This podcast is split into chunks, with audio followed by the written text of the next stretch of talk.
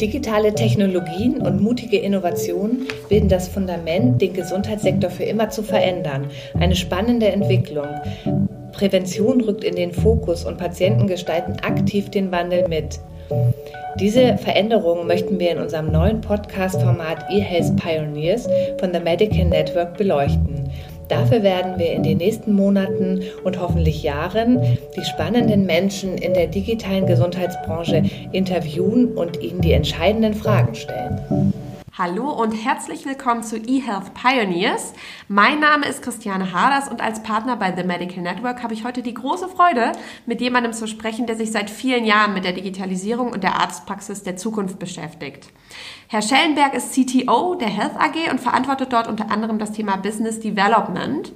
Über Coevo, der Community App der Health AG, können sich Ärzte austauschen, intelligente Arbeitswerkzeuge schaffen und die Digitalisierung in ihrer eigenen Praxis selbst ganz aktiv gestalten.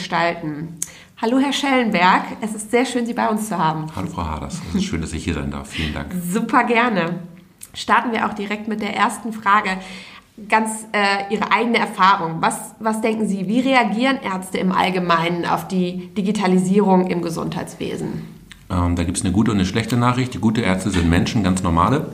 Und wir können uns alle bei unseren Freunden und Bekannten vorstellen, dass es Menschen dort gibt, die dem sehr aufgeschlossen gegenüberstehen und äh, die dem sehr ablehnend gegenüberstehen. Das ist erstmal die gute Nachricht. Allerdings auch noch das Gesundheitswesen an sich und das Gesundheitswesen eignet sich jetzt primär als Branche nicht für Digitalisierung, weil es halt viele andere Implikationen gibt, unter anderem, dass bestimmte Gesetze eingehalten werden müssen, Sicherheiten. Und das ist halt nicht so, als ob wir eine Reise buchen im Internet und eigentlich Digitalisierung äh, 100 Prozent des Geschäftsmodells ist, sondern da kommen halt viele, viele Einflüsse rein. Und es kommt auch noch der Patient übrigens dazu, nicht nur der Arzt und die Systeme auch noch. Häufig hat man von außen so das Gefühl, dass da sehr viel Abwehr besteht. Die Ärzteverbände geben Stellungnahmen heraus und ähm, das, das scheint jetzt im Allgemeinen nicht so positiv aufgeladen zu sein. Die Aufbruchsstimmung ist nicht ganz so positiv wie bei Gesundheitsanwendern beispielsweise. Was glauben Sie, woher kommt diese Abwehrhaltung dieser vielen Ärzte? In anderen Branchen, wenn Technik nicht funktioniert, ist es etwas, was man korrigieren kann. In der Gesundheit nicht. Und das weiß der Arzt natürlich ganz genau. Und wenn Technik bei ihm irgendwie dazu führt, dass wirklich ein Patient nicht geheilt wird oder unglücklich wird, dann hat das einen direkten Einfluss. Das weiß er sofort, wenn die Technik durch die Tür kommt, dass es ein wesentlicher Bestandteil seines Image, seiner Außendarstellung wird. Und insofern steht er dem erstmal skeptisch äh, gegenüber. Natürlich kommt auch dazu, dass irgendwas, was funktioniert und aus Sicht der Ärzte funktioniert ja Gesundheit heute. Das heißt, ähm, sie verdienen damit gut Geld und die Gesundheitsbranche verdient Geld. Ähm, da ist auch jetzt erstmal Erneuerung nicht auf dem Tagespunkt Nummer eins. Verstehe. Also im Grunde ähm, ein Teil dieser Abwehrhaltung der Skepsis ist absolut sinnvoll und wichtig, weil es geht um Gesundheit von Patienten und Ärzte stehen dafür ein.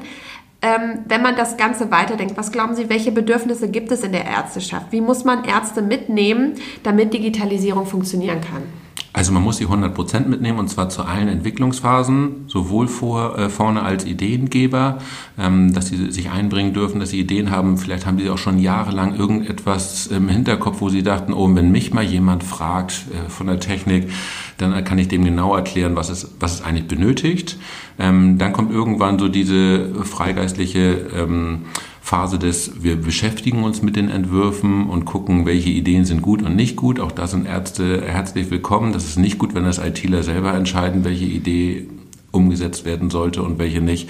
Ja, und schlussendlich klar, beim Testen des Ganzen ist es auch sehr sinnvoll, wenn das sehr doll an der Realität getestet wird, vielleicht in einer Testpraxis oder ähm, auch mit Testpatienten, dass das nicht gleich von 0 auf 100 geht, eben noch bei einem Entwickler im PC im nächsten Moment auf einer App angewendet für irgendeinen Echtpatienten. Verstehe. Die Schlussfolgerung, die man da jetzt für das digitale Versorgungsgesetz ziehen kann, die uns ja im Moment alle so ein bisschen umtreibt, ist, man muss den Arzt in jedem Prozess mitgestalten lassen und eine App muss gemeinsam von Gründern, IT-lastig und Ärzten gestaltet werden. Ähm, würden Sie sagen, wenn man das beachtet, ist es möglich und zielführend, die gesamte Ärzteschaft von diesen Chancen und Vorteilen des DVG, der Digitalisierung zu überzeugen? Ja, also DVG steht ja erstmal auch allgemein für Digitalisierung. Klar, in diesem Fall ja hauptsächlich durch Apps, die verschrieben werden. Aber vorher war es halt so, dass der Zwang nicht so da war, weil die Politik als Mosaikbaustein fehlte. Jetzt fehlt die Ausrede. Die Politik hat sozusagen geliefert, jetzt müssen die Ärzte nachziehen. Und ich glaube schon, auch in der Vergangenheit haben wir das gesehen durch bestimmte äh, Änderungen, Gesetzesänderungen, dass Ärzten klar ist, wenn das Ganze von der Politik kommt als Anstoß, ja, dann muss ich den Spielball aufnehmen, muss mich damit beschäftigen. Und Insofern haben wir jetzt eine Spielwiese vor uns und sollten die nutzen und die Ärzte möglichst dicht dran nehmen an die Entwicklung dieser Apps, an das Ausprobieren dieser Apps und vor allen Dingen auch nachher an das Verwenden dieser Apps. Das klingt positiv, äh, wie eine äh, positive ähm, Grundeinstellung zu dem Ganzen.